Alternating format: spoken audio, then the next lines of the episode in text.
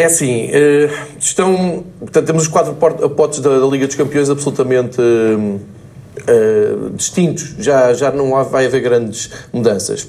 Ora, isto dentro de um conceito e dentro de uma teoria ou dentro de um plano, se tu, se tu quiseres, para aquilo que será o ataque do Benfica à Europa, e isto ganha algum peso mais porque o Presidente tem batido nesta tecla, fazer um, um plantel competitivo. Ora, em termos práticos, o que acontece é o Benfica está no pote 3, o que quer dizer que fica, neste momento, em teoria, com o pote 1 e o 2, que englobam 8 equipas cada um. Uh, uh, exatamente. Cada um. Não, 8, 8, 8 equipas cada, cada pote. Uh, tens aqui à volta de 16 equipas que são mais fortes que o Benfica, em teoria. Porquê que era importante o Benfica ir ao pote 2? Porque conseguia ficar ao nível de um Real Madrid, Atlético Madrid, Dortmund, Nápoles, Shakhtar uh, e depois talvez até de um Tottenham e Liverpool.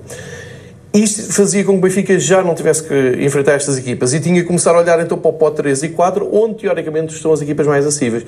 Eu defendo sempre a teoria que um bom sorteio para o Benfica na Liga dos Campeões é ter uma equipa muito forte, uma equipa intocável no, do pote 1, uma equipa ao nível do Benfica, aquela que tu olhas e digas, ok, podemos ir discutir com, com eles uh, fora e em casa os pontos diretos e depois ter uma equipa acessível no pote 4. Quando, o, pote, quando o grupo acaba muito equilibrado, o Benfica não se está bem historicamente. Já aconteceu há uns anos, o Benfica fez 10 pontos e não conseguiu a qualificação. Ora, dentro deste contexto e desta teoria, que é só uma teoria válida como outra qualquer, um, se o Benfica chegasse ao pote 2, acho que facilitaria a vida em termos de contexto. O que é que era preciso para isto? Era, há dois caminhos.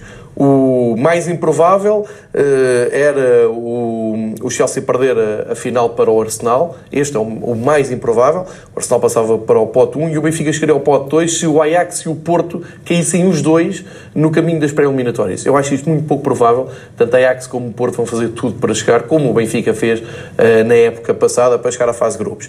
O menos uh, improvável é o Chelsea ganhar, como tu estavas a dizer, ganhar amanhã a final da, da Liga Europa colocava logo o Chelsea no, no pote número 1, um, o Arsenal caía para a Liga Europa e fazia com que o Benfica pudesse chegar ao pote 2 se Porto ou Ajax, um dos dois, não conseguisse chegar à fase de grupos. E isto é mais ou menos possível se tiver um sorteio uh, mais complicado. Embora a UEFA nisso seja muito cuidadosa com as cabeças de série e deixe sempre ali um caminho mais ou menos acessível, como se o com o Benfica uhum. no ano passado.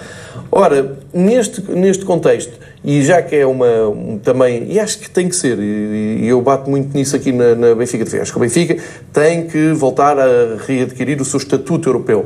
Uh, Nesse contexto, acho que sim, acho que amanhã podíamos torcer por uma vitória do Chelsea e depois esperar que o Ajax ou o Futebol Clube do Porto não fossem felizes até uh, à fase de grupos. E isso daria uma, uma ajuda ao Benfica nestes termos que, teóricos que eu, que eu expliquei.